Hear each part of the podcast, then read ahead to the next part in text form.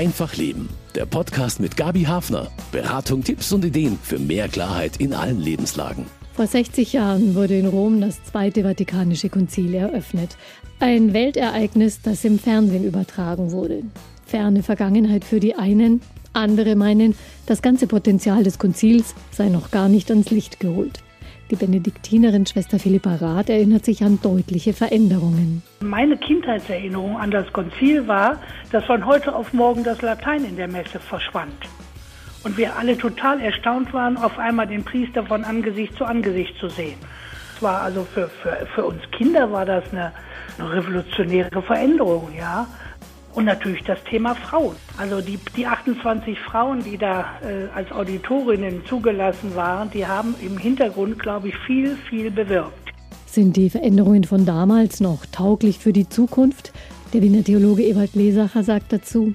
Es gab sehr stark in den 70er, 80er, 90er Jahren eben Kräfte, die das Konzil gebremst haben, die es rückinterpretieren wollten. Äh, und glaube ich, da sind wir jetzt an einem Punkt, mit einem Papst, also der sehr ähm, bewusst auf das Konzil zurückgreift, eben wenn er dieses Prinzip der Synodalität stark macht. Kann das Erbe des Konzils auch bei der Lösung der aktuellen Fragen hilfreich sein? Darüber spreche ich bei Einfach Leben mit dem Jesuitenpater Andreas Badlock, Konzilsexperte und Autor zum Thema.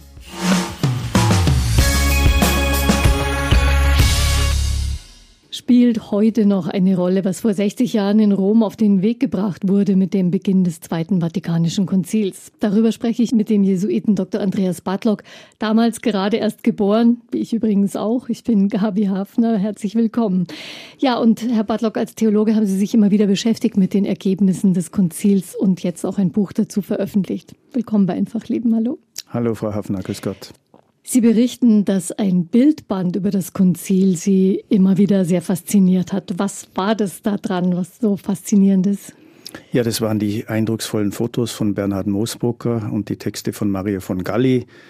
Dass der Jesuit ist, dass ich selber mal Jesuit werden würde, wusste ich damals nicht, aber das waren eindrucksvolle Schwarz-Weiß-Fotos, die etwas von dieser Weltkirche sichtbar machten. Das hat mich damals als junger Student sehr beeindruckt ein Riesenauflauf von Kardinälen und Bischöfen da in St. Peter in Rom, den man kaum auf ein Bild bannen kann. Schon eindrucksvoll.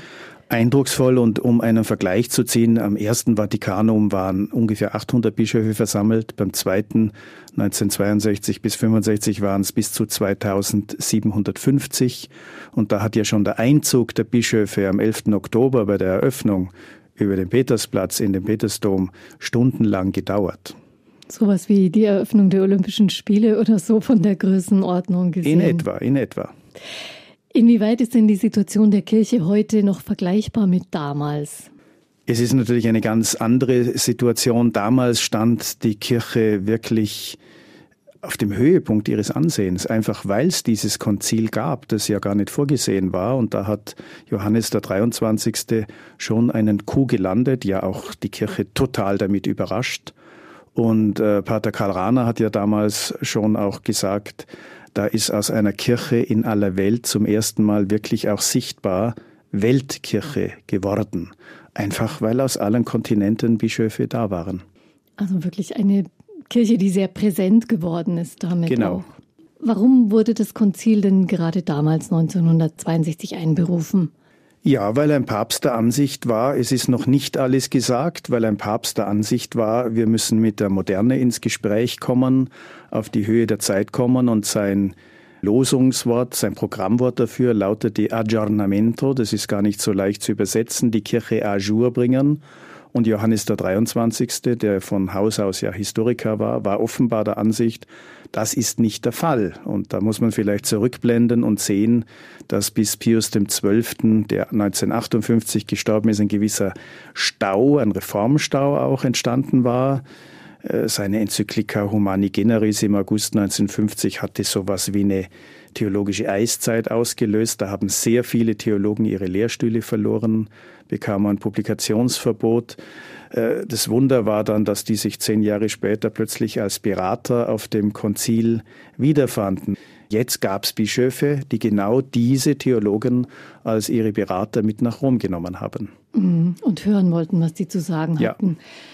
Es waren über 2000 teilnehmende Bischöfe, die Weltkirche zum ersten Mal so versammelt. Welche Rolle spielte da überhaupt der Einzelne?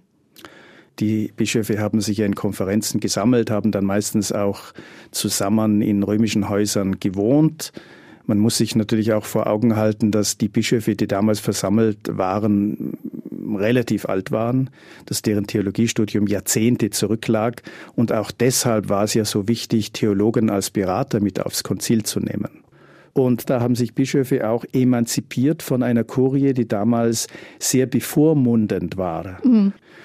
Aber aus der Kurie kam eben damals sehr, sehr viel Widerstand, weil die sich dachten, die Bischöfe reisen an, stimmen über bereits vorliegende Texte ab und reisen wieder ab. Und da haben sich manche gedacht, das Schauspiel ist in zwei Wochen, andere, das ist in zwei Monaten vorbei. De facto hat es dann drei Jahre gedauert. Das war gewiss kein Abnick-Konzil. Ja, es war eben genau kein Konzil der Kopfnicker oder eine Akklamationsveranstaltung. Warum? Weil die Bischöfe, auch alarmiert durch ihre Berater, die sogenannten Entwürfe, die Schematas sind ja im Vorhinein ihnen zugegangen, gemerkt haben, da wird gesteuert. Gleich gibt es einen Infoblog mit einigen wichtigen Fakten zum Konzil. Wie dort eigentlich beraten und debattiert wurde und was in den folgenden drei Jahren beschlossen wurde, das hat Klaus Schlaug für Sie zusammengefasst. Eigentlich hatte niemand mit der Einberufung dieses Konzils gerechnet. Denn beim Ersten Vatikanischen Konzil fast 100 Jahre vor dem Zweiten wurde das Dogma von der Unfehlbarkeit des Papstes festgelegt und ihm die oberste Autorität über die Lehre der Kirche zuerkannt. Papst Johannes der 23. hätte also die Lehren der Kirche verändern können, auch ohne sich mit den Bischöfen der Weltkirche zu beraten. Was waren die Ziele? In seiner Eröffnungsrede sprach Papst Johannes der 23. von Aggiornamento, das in der katholischen Kirche nötig sei. Die Lehren der Kirche auf den aktuellen Stand bringen. So könnte man das übersetzen. Eine Verhäutigung. Er wünsche sich für die Kirche einen Sprung nach vorn, betonte der Papst. Rund 800 Mitarbeiter der römischen Kurie hatten in Vorbereitung des Konzils Entscheidungsvorlagen erarbeitet, sogenannte Schemata. Die Vorstellung war, dass die Bischöfe diesen Entwürfen im Wesentlichen zustimmen würden und das Konzil nach einigen Wochen beendet wäre. Es kam anders. Schon vor Konzilsbeginn hatte sich eine breite Diskussion entwickelt über Themen, die beim Konzil zur Sprache kommen sollten, und viele Bischöfe meldeten Diskussionsbedarf an. Die Beratungen in Rom entwickelten große Eigendynamik, sodass die ursprünglichen Vorlagen der Kurie in den Hintergrund traten. Wie funktionierte die Arbeitsweise des Konzils? Das Konzil umfasste insgesamt vier Sitzungsperioden in Rom mit Beratungen, die mehrere Monate beanspruchten. Dazu wurden im Petersdom Tribünen aufgestellt, diskutiert wurde in lateinischer Sprache. Ein Rederecht hatten nur der Papst und die Bischöfe. Viele der Oberhirten ließen sich von namhaften Theologen unterstützen. Diese saßen aber nur als Beobachter bei den Debatten. Ab der dritten Sitzungsperiode waren auch einige Frauen als Zuhörerinnen zugelassen. Zehn Konzilskommissionen hatten die Aufgabe, die Ergebnisse der Beratungen in der Generalversammlung in die Textvorlagen einzuarbeiten. Die meisten Dokumente wurden am Ende mit großer Mehrheit verabschiedet. Deutlich war aber auch, dass sich Lager herausgebildet hatten, ein reformorientiertes und ein konservatives. Was wurde erreicht? Johannes der 23. erlebte das Ende des Konzils nicht. Nach seinem Tod führte Paul VI. die Konzilsberatungen ab der zweiten Sitzungsperiode weiter. Bis zum Ende der Beratungen werden dann insgesamt 16 Dokumente verabschiedet. Ihre Bedeutung ist enorm und ihre Wirkung bis heute spürbar. So wurde auf dem Konzil der Weg für Gottesdienste in Landessprachen geebnet, weg vom Latein. Außerdem erkennt das Konzil die Religionsfreiheit eines jeden Menschen an würdigt darüber hinaus das Wahre und Heilige in anderen Religionen und läutet die offizielle ökumenische Zusammenarbeit zwischen der katholischen Kirche und anderen christlichen Konfessionen ein. Während das Konzil so die Grundlage für eine verheutigte Kirche geschaffen hat, wird über die praktische Umsetzung vieler Punkte bis heute gestritten. So wandte sich Papst Paul VI. in seiner abschließenden Botschaft zum Ende des Konzils am 8. Dezember 1965 explizit an die Frauen und sprach von der Stunde, in der sich die Berufung der Frau voll entfaltet und von einer neuen gesellschaftlichen Stellung der Frauen. Doch entscheidende Schritte in der Kirche fehlen bis heute. Der Geist des Konzils ist ja heute noch wirksam. Es ist für uns Nachgeborene ja schwierig, sich vorzustellen, wie Kirche vor dem Konzil gewesen ist. Man weiß ja, die Messe und alle Sakramente, das gab es nur auf Latein. Der Priester hat mit dem Rücken zur Gemeinde zelebriert. Was kennzeichnete denn die vorkonziliare Kirche noch? Es war sehr stark eine Priesterkirche. Und Messe hieß damals Privatfrömmigkeit. Es hat halt geklingelt, wenn was Wichtiges war. Es war ja alles auf Latein, ja, und eine sehr männerzentrierte Kirche, würde ich sagen.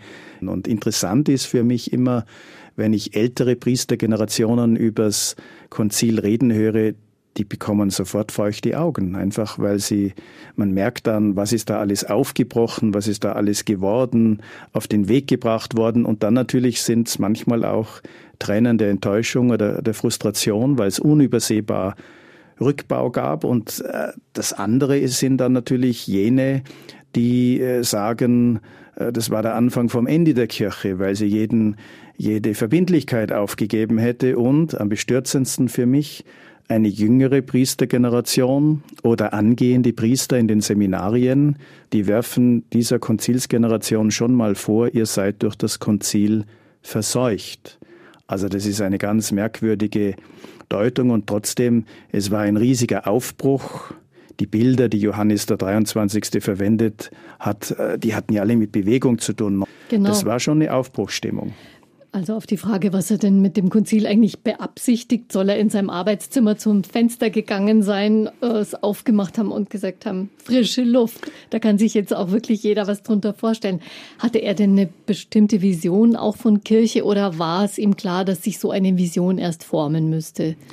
Er hat einen neuen Typus von Konzil geschaffen, nämlich er wollte, dass es ein Pastoralkonzil wird, ein Konzil, das keine Verurteilung anathemata ausspricht. Und da haben sich natürlich Historiker und Kuriale schon gefragt, ja, warum überhaupt ein Konzil? Das erste Vatikanum hat die Unfehlbarkeit definiert des Papstes, hat noch dazu den Jurisdiktionsprimat äh, äh, geschaffen. Das heißt, der Papst konnte seit 1869, 70 schalten und walten mhm. eigentlich, wie er wollte. Also er hätte auch sagen können, in Zukunft wird es jetzt anders gemacht und jetzt machen genau. wir es so. Also das war bisher so, das bei, auch bei den Konzilen so, dass eigentlich etwas verkündet wurde, wo es, wo es in Zukunft lang geht. Genau, genau. Und da hat er eben gesagt, Pastoralkonzil, Aggiornamento, und äh, nicht mehr defensiv, sondern auf die Welt zugehend, mit ihr ins Gespräch kommen. Und deshalb sind ja dann auch die verschiedenen Texte zustande gekommen. Und schauen Sie die Knackpunkte äh, Ökumene, Dialog mit nichtchristlichen Religionen, Gewissensfreiheit, Religionsfreiheit, das gab's vorher nicht. Ich würde sogar sagen, da hat das Zweite Vatikanum das Erste Vatikanum um 180 Grad gedreht. Und gleichzeitig hat ja das in den nachkonziliaren Wirren, die es natürlich gab, auch zu dieser Debatte geführt, was ist jetzt der Buchstabe des Konzils, was ist der Geist des Konzils. Und da ist ja bis hinauf zu äh, Benedikt XVI., der auf dem Konzil einer der aufgeschlossensten und einer der innovativsten Berater war, von Kardinal Frings, äh, viel ins Spiel gebracht worden. Mhm. Werden wir auch noch ausführlicher darüber reden. Eigentlich kaum noch vorstellbar, wie das vor dem Konzil gewesen ist. Ja, 60 Jahre ist es her. Einen Sprung nach vorn hat Johannes der 23., der zum Konzil zusammenrief, der Kirche gewünscht. Wie groß ist der im Ergebnis dann geworden? Dieser berühmte Sprung nach vorn, den sich, den sich Johannes der 23. wünschte, der hat damit zu tun, dass er sagte, das Depositum Fidei, das Lehrgut, was die Lehre ist, das ist ja klar. Aber wie wir sie ausdrücken, die Lehre, wie wir mit der Zeit ins Gespräch kommen, wie wir kirchliche, theologische Themen ins Spiel bringen, das muss sich ändern. Tragischerweise hat der Papst diese Rede nicht im Original vorlesen können auf Italienisch, er hatte sie selber verfasst, sondern in einer äh, lateinischen Übersetzung, das hat natürlich ein Büro gemacht und Übersetzungen glättern oder aber sie zensieren. Und aus dem berühmten Sprung nach Form wurde ein neues Bemühen. Das ist ziemlicher Unterschied. Würde das ich ist sagen. ein ziemlicher Unterschied und eine Abschwächung, aber das gibt's bis heute in Evangelii Gaudium von Franziskus äh, steht in der Originalfassung: Die Kirche braucht eine pastorale Umkehr, una conversión pastoral In der deutschen Übersetzung heißt es dann eine pastorale Neuausrichtung. Das ist natürlich viel harmloser, mhm. weniger gefährlich, ja, weniger bedrohlich. Und so ist es hier auch mit diesem Sprung nach vorn. Und ich würde schon sagen, äh, es gibt einfach äh, unübersehbare Zeichen eines Rückbaus, dass dann die Kurie oder der Papst doch wieder Dinge, ich sage mal so, kassiert hat die das Konzil eigentlich den einzelnen Bischöfen oder Bischofskonferenzen überlassen hatte. Mhm. Aber zunächst gab es ja da eben vorbereitete Texte, Schemata hießen die. 800 Personen waren monatelang mit dieser Vorbereitung beschäftigt. Textvorlagen, die vielleicht ähnlich wie das jetzt beim synodalen Weg ist, äh, diskutiert wurden. Was wurde aus diesen Vorlagen? 90 Prozent dieser Vorlagen sind im Orkus der Geschichte verschwunden. Das ist vielleicht auch gut so. Das ist sicher gut so. Es war vom Prozedere her so, dass diese Entwürfe, die Schemata den einzelnen Bischöfen vorab zugingen. Ein Kardinal König in Wien hat dann einfach den Karl, Karl Rahner in Innsbruck angerufen, können Sie das bitte lesen? Döpfner, Frings zum Teil auch. Und Rahner sagte mal, das ist das Ergebnis einer dürftigen Schultheologie. Er sagte, äh, die sind vermutlich von denselben Männern verfasst worden, die schon in den letzten 50 Jahren äh, lehramtliche Texte für die Päpste vorbereitet haben. So kann das nicht weitergehen. Rahner war wie andere Theologen überhaupt kein Fan des Konzils am Beginn, weil ja ganz unklar war, wohin das alles raus, raus sollte. Und dann ist ihm aber geschwant, wenn ich mich nicht beteilige, wenn ich äh, dem Kardinal König nicht helfe, so wie andere Theologen anderen Bischöfen zugearbeitet haben, dann kann das schiefgehen und dann schreibt es nur den Status quo fest. Und genau das wollte ja ein Pastoralkonzil nicht. Genau das war mit einem Sprung nach vorn nicht beabsichtigt, sondern das Gegenteil. Wir müssen vorwärts kommen. Mhm. Also dann doch lieber mitreden und ja, mitwirken. Ja. 60 Jahre liegt der Beginn des Zweiten Vatikanischen Konzils zurück. Wie relevant sind die Ergebnisse von damals heute noch? Die Einschätzung des Kirchenhistorikers Franz Xaver Bischof, Professor Emeritus der LMU.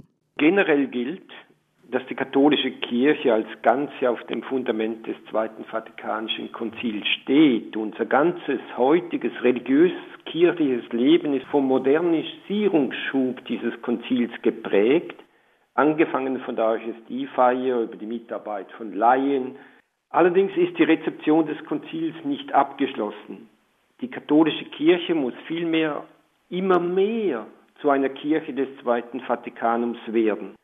Es gilt also, die Zeichen der Zeit zu erkennen und immer neu nach der Rolle und den Aufgaben der Kirche in einer Welt zu fragen, die von uns Antworten auf immer neue Anfragen und Herausforderungen verlangt.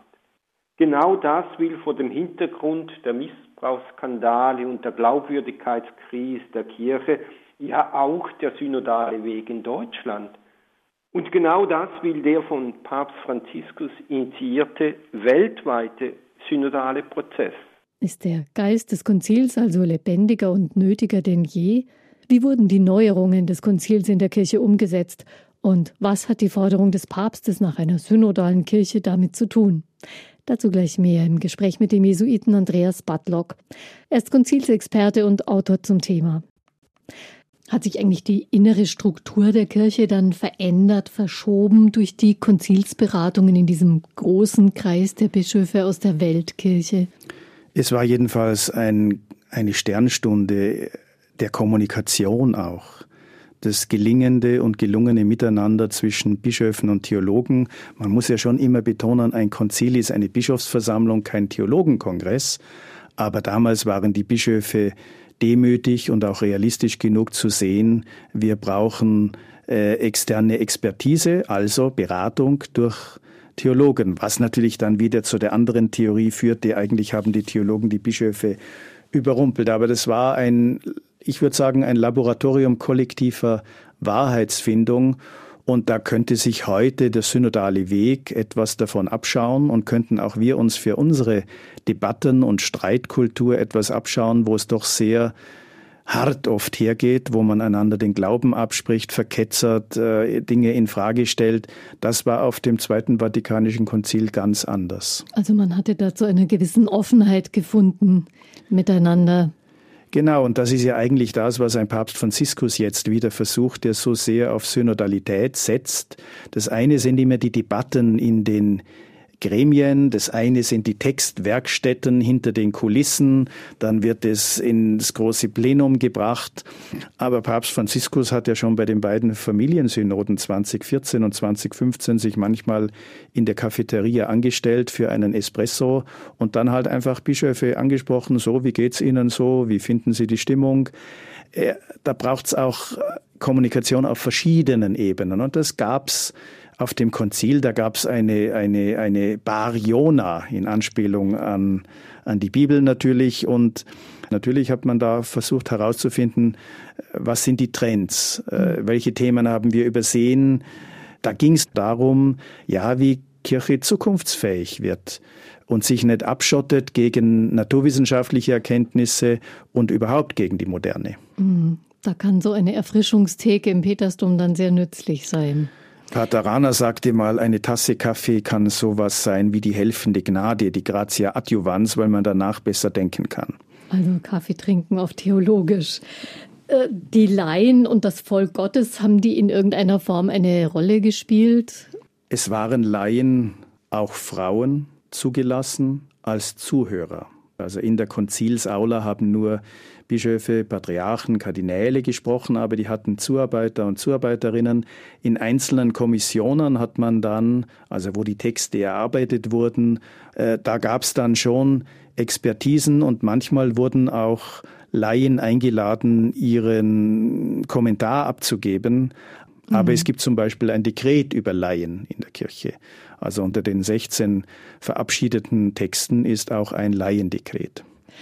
Hat sich dann das Verhältnis zwischen der römischen Kurie und den Bischöfen mit ihren Ortskirchen verändert? Ja und nein. Die Kurie hat gemerkt, dass sie ihre Monopolstellung verlieren würde oder verloren hat. Natürlich gab es auch unter Bischöfen Widerstand und da hat sich eine kleine Minderheit gesammelt, ungefähr 250 Bischöfe, aber 250 von 2700. Und da war Paul VI. eben sehr darauf bedacht, dass die Texte mit möglichst großer Mehrheit verabschiedet wurden. Und die Anomalie heute aus meiner Sicht ist, dass fast alle der 16 Texte mit über 96 Prozent Zustimmung durchgingen, dass es aber heute an vielen Texten Kritik gibt und man feilscht ein bisschen herum und verhandelt, na, vielleicht kann man das nicht so wichtig nehmen und dieser Text ist wichtiger. Und da ist mindestens der Eindruck entstanden, der Papst, der ja auch ein Verteidiger des Konzils sein muss, ja. verhandelt darüber. Mhm, also da wird durchaus noch weiter gefeilt, sage ich mal, an diesen Texten. Es gab da einen Konzilsteilnehmer, einen jungen Professor, geboren in Bayern, der später Papst wurde. Josef Ratzinger war als Berater dort. Sie schildern ihn als einen durchaus aufgeschlossenen und sehr weitsichtigen Berater. Wie hat sich denn sein Verhältnis zum Konzil später entwickelt? Das hat sich sehr verändert. Also ich erinnere daran, Josef Ratzinger wurde ja zusammen mit Hans Küng äh, Teenager des Konzils genannt, weil er relativ jung war. Er hat dem Erzbischof von Köln, Josef äh, Frings, zugearbeitet, der fast blind war. Das erste große Moment war, dass Frings eine Rede hielt über mögliche Themen des Konzils und Johannes der 23. sagte ihm darauf, wunderbare Rede. Und Frings sagte, die stammt gar nicht von mir, sondern von einem Professor in Bonn, Josef Ratzinger. Und Johannes der 23. sagte, man braucht eben die richtigen Berater. Josef Ratzinger hat äh, auf dem Konzil sehr eng mit Karl Rahner zusammengearbeitet. Äh, Lumen Gentium, die Kirchenkonstitution oder Dei Verbum über die Offenbarung. Aber, aber, aber ab 1966 etwa ab dem Katholikentag in Bamberg hat er erste Bedenken angemeldet. Es das gab ging ziemlich schnell dann. Es ging ziemlich schnell. Dann kam der Katholikentag in Essen. Dann kam natürlich die äh, sogenannte Pillenenzyklika Humane Vitae im Sommer 1968. Naja, und dann ging es natürlich drunter und drüber mit der Königsteiner Erklärung der Deutschen und der Maria Troster Erklärung der österreichischen Bischofskonferenz, weil ja Humane Vitae sehr ins intimste Leben von Paaren äh, eingegriffen hat, äh, Empfängnisverhütung künstliche verboten hat. Das hat viele engagierte Katholiken in große Gewissensnöte gestoßen. Aber das war ja nur ein Ausdruck. Es gab dann die Würzburger Synode. Es war ein gigantisches äh, Unternehmen, das wirklich versucht hat, dieses Konzil auf Diözesanebene zu implementieren. Ein toller Kommunikationsvorgang, aber da gibt's über 20 Voten, die nach wie vor in Rom unbeantwortet liegen. Und auch da ist dann eben wieder ein Reformstau, würde ich sagen, entstanden. Dann kam die Missbrauchskrise dazu. Da laborieren wir seit 2010 daran. Und der synodale Weg in Deutschland ist ja eine Reaktion darauf, dass Missbrauch nicht nur individuelles Versagen einzelner Priester ist, sondern dass es da systemische Ursachen und vielleicht sogar begünstigende Faktoren gibt. Und darum kommt es ja auch zu diesen äh, vier Themen auf dem synodalen Weg, der aus meiner Sicht auch sehr ein Kind des Konzils genannt werden könnte, weil eine neue Debattenkultur entsteht. Mhm. Aber auch da gibt es ja, wie wir sehen, massiven Widerstand. Ich denke nicht nur an die schiefgegangene Abstimmung über das äh, Papier über äh, Sexualität. Aber im Grunde hat das Konzil ein bisschen den Weg vorgezeichnet, wie solche Debatten geführt werden können und dass sie notwendig sind. Das kann man nicht oft genug sagen, dass das wirklich eine andere Debatten- und Streitkultur war, eine kollektive Wahrheitssuche. Und das hieß ja auch, ich habe nicht die Wahrheit nur, weil ich Bischof bin, sondern Wahrheitssuche gelingt nur gemeinsam. Das, was ja im Übrigen der synodale Weg auch äh, versucht, wo ja nicht Bischöfe äh, nicht Bischöfen, Laien und Priestern gegenüber sitzen, sondern wo es alphabetisch aufgefädelt ist. Auch das ist nur ein Zeichen, aber solche Zeichen gab es ja auch auf dem Konzil sehr viele. Vor jeder öffentlichen Konzilsitzung wurde feierlich ein Evangeliar intronisiert, damit die Bischöfe sich daran erinnern, oberste Autorität ist das Wort Gottes. Wir sind dem Wort Gottes verpflichtet, das natürlich auch nicht vom Himmel gefallen ist, und dürfen da nicht nur autoritär um uns schlagen oder mit dem theologischen Rasenmäher durch die Landschaft fahren. Mhm. Also das Konzil hat Herangehensweisen auch vorgezeichnet. Ist da Potenzial zu heben, Themen, die vielleicht noch nicht umgesetzt wurden? Aus meiner Sicht ja, und Papst Franziskus ist ja einer, der davor warnt, immer nur Jubiläen zu feiern und damit ein Ereignis zu musealisieren. 60 Jahre sind unter kirchengeschichtlicher Zeit eine relativ äh, geringe Zeit. Die 16 Texte stehen, sie gelten. Es ist natürlich die Frage, was ist der Geist, was ist der Buchstabe des Konzils? Auch da wird ja immer äh, herumgestritten und gleichzeitig wir leben natürlich jetzt in einer anderen Zeit. Ja, das stimmt. Weltkirche ist nochmal ganz anders präsent. Die Frage ist, wie ich natürlich Pluralität einbringe.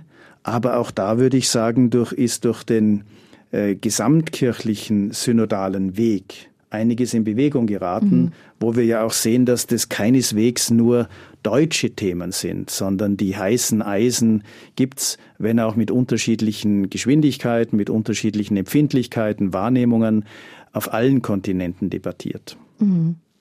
Papst Franziskus sagt ja auch, es wird noch viel Zeit brauchen, das Zweite Vatikanische Konzil wirklich zu erfassen. Was meint er denn damit?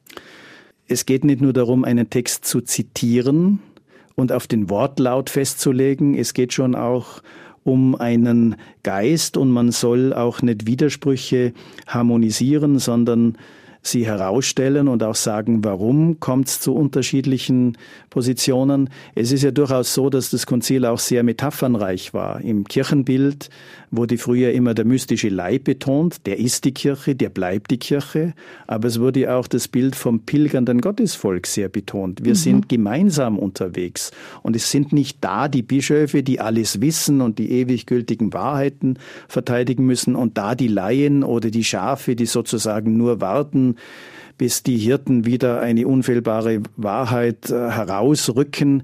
Es geht um einen gemeinsamen Weg und ich denke, das können wir nach wie vor bei allen Verwerfungen und Spannungen und Konflikten, die es heute gibt, vom Konzil lernen. Und wir müssen natürlich die Zeichen unserer Zeit deuten. In 60 Jahren hat sich natürlich auch viel verändert. Wir können uns nicht einfach damit abfinden, dass äh, letztes Jahr sind es 360.000 Menschen gewesen, die der katholischen Kirche den Rücken gedreht haben, das ist eine Kleinstadt. Dass Leute einfach sagen, ich bleibe Christ, aber ich möchte nicht Mitglied dieses mhm. Kirchensteuerverbandes sein. Da wird ja auch sehr genau unterschieden und das sind zum Teil natürlich dramatische Entwicklungen. Ja, 60 Jahre nach Beginn des Zweiten Vatikanischen Konzils muss auch wieder einiges auf aktuellen Stand gebracht werden in der Kirche. Erlebt der Geist des Konzils mit Papst Franziskus eine Wiederbelebung, eine Fortführung? Aus meiner Sicht äh, sehr wohl. Franziskus ist ja erst 1969 zum Priester geweiht worden. Er hat während des Konzils studiert, aber das Prinzip der Pastoralität, das Johannes dem 23. so wichtig war in der Eröffnungsansprache, das ist jetzt auch bei Papst Franziskus ganz enorm wichtig. Johannes der 23. hat von der Kirche der Armen geredet. Es kam knapp vor Konzilsende im November 65 zum sogenannten Katakombenpakt, einer Selbstverpflichtung von damals 40 Bischöfen, denen sich dann im Lauf der Jahre über 500 andere angeschlossen haben. Einfacher Lebensstil, wir verzichten auf Machtinsignien. Das kann man ganz deutlich jetzt auch bei Papst Franziskus sehen. Und ich glaube einfach, dieses Prinzip der Pastoralität, die der Konzilspapst Johannes der Kirche ins Stammbuch geschrieben hat, die lässt Fragen, Herausforderungen, Ungleichzeitigkeiten von kulturellen, gesellschaftspolitischen und religiösen Konstellationen zu. Also man sieht, was da ist sozusagen äh, im Kirchenvolk bei den Gläubigen und tropft nicht etwas von oben auf. Genau, mit den unterschiedlichen Wahrnehmungen. E, eben die Frauenfrage wird vielleicht in Peru, in Taiwan oder in Tansania anders debattiert als in Deutschland. Äh, das heißt, sie heißen Homosexualität oder Zölibat wird da anders debattiert als in anderen Orten und gleichzeitig die Herausforderung und die spannende Geschichte ist ja, wie dann in einer universalen Kirche diese Themen gemeinsam und auch fair angegangen werden. Und angehen müssen wir sie. Das Thema Macht zum Beispiel auch, das gibt es ja überall auf der ganzen Welt, wobei das in, auf anderen Kontinenten sich auch anders entwickelt hat. Das Thema Macht und Partizipation ist ein Megathema, nicht nur auf dem synodalen Weg. Die Verankerung von Beteiligungsmöglichkeiten von Laien ist der springende Punkt. Und es gibt ein einfaches Prinzip, Beteiligung schafft Identifikation. Wenn ich ausgeschlossen werde, identifiziere ich nicht mehr. Und das verstehe ich, wenn Frauen sich zusammenschließen und sagen, so nicht, wir stellen ja über 50 Prozent der Katholiken die wollen mitreden, mittun. Was das dann für, das, für die Weihestruktur bedeutet, ist eine andere Frage, aber auch da ist ja Bewegung reingekommen. Ich sehe eines ganz deutlich, einfach zu sagen, mit Berufung auf Christus können wir diese Frage nicht angehen. Ja, das glaubt man einfach nicht mehr. Wo steht denn das? Mhm. Und da ist schon der Geist des Konzils auch spürbar und das Prinzip der Synodalität, wo ja dann alle mitreden dürfen, wo es aber nicht darum geht, wer sind die Gewinner, Verlierer, wie ist es mit Mehrheiten, mit Abstimmungen, äh, das lernen wir gerade und es ist nicht nur ein Wort, das wir ständig papageienhaft wiederholen, sondern ein Weg. Und Synodalität müssen wir lernen. Ja, Synodalität, die synodale Kirche ist tatsächlich so ein Hoffnungsbegriff auch geworden, vielleicht für die Zukunft der Kirche. Das steht tatsächlich in Verbindung mit dem Zweiten Vatikanischen Konzil. Ja. Im nächsten Jahr wird in Rom eine Weltbischofssynode stattfinden. Die inhaltlichen Vorbereitungen laufen ja schon. Was ist da zu erwarten? Also die Bischofssynode ist ja auch ein Ergebnis oder ein Kind des Konzils, wurde von Paul VI. nach dem Zweiten Vatikanum begonnen, aber die nachsynodalen Schreiben, die dann entstanden sind, die aus der Feder der Päpste kommen, die hatten oft mit den Beratungen überhaupt nichts mehr zu tun. Und diesmal läuft es ja ganz anders. Die Weltbischofssynode ist vom Oktober 22 auf Oktober 23 verschoben worden. Warum? Weil der Papst einen zweijährigen Prozess vorausgeschaltet hat. Es beginnt in den einzelnen Diözesen, wo die Bischöfe mit ihren Mitarbeiterinnen und Mitarbeitern beraten, was sind die Themen, was stellen wir uns vor. Diese Dinge aus den Diözesen werden dann eingespeist in Rom und erst dann wird das Arbeitsinstrument erstellt. Mit diesem Arbeitsinstrument arbeiten dann die im Oktober 23 versammelten Bischöfe. Und ich vermute mal, danach wird ein nachsynodales äh, Papier auch anders ausschauen. Ich hoffe natürlich, dass Franziskus das noch erlebt. Er hat was auf den Weg gebracht und ich kann mir nicht vorstellen, dass ein neuer Papst das alles wieder zurückdrehen könnte, was er rechtlich kann. Aber ich glaube, vom Image her kann er sich das nicht leisten. Und da ist was Neues aufgebrochen in der Kirche. Und Papst Franziskus ist ja durchaus einer, der sehr wohl sagt, wir müssen da einen anderen Stil finden, aber den haben wir noch nicht. Mhm. Wenn wir ihn hätten in der Schublade, wäre ja schon wieder alles manipuliert und es ist ähnlich wie auf dem synodalen Weg. Und nochmal ein Laboratorium kollektiver Wahrheitsfindung, da muss man sich auf die Suche machen. Wenn die Antworten alle vorher schon feststehen, ist das unecht und dann ist es genau das, was manche den Bischöfen vorwerfen, Partizipations- und Beteiligungssimulation. Beim synodalen Weg oder überhaupt? Überhaupt, ja, beim synodalen Weg und äh, eigentlich steht eh schon alles fest und wir tun halt so, als ob. Also Fake-Beteiligung, das funktioniert nicht mehr. Das wäre schade. Ja, vielen Dank, Pater Bartlock, für Ihr Wissen und Ihre Gedanken zur Wirkung des Zweiten Vatikanischen Konzils, das vor 60 Jahren begonnen wurde. Vielen Dank. Danke, Frau Hafner, und danke für die Einladung. Ja, und dazu auch eine gut aufbereitete Vertiefung, das Buch von Andreas Bartlock aus dem Konzil geboren, ganz frisch erschienen im Tyrolia Verlag. Mehr dazu auf der Webseite oder in den Show Notes. Ich bin Gabi Hafner. Vielen Dank fürs Interesse und bis bald. Einfach Leben. Ein Podcast vom katholischen Medienhaus St. Michaelsbund, produziert vom Münchner Kirchenradio.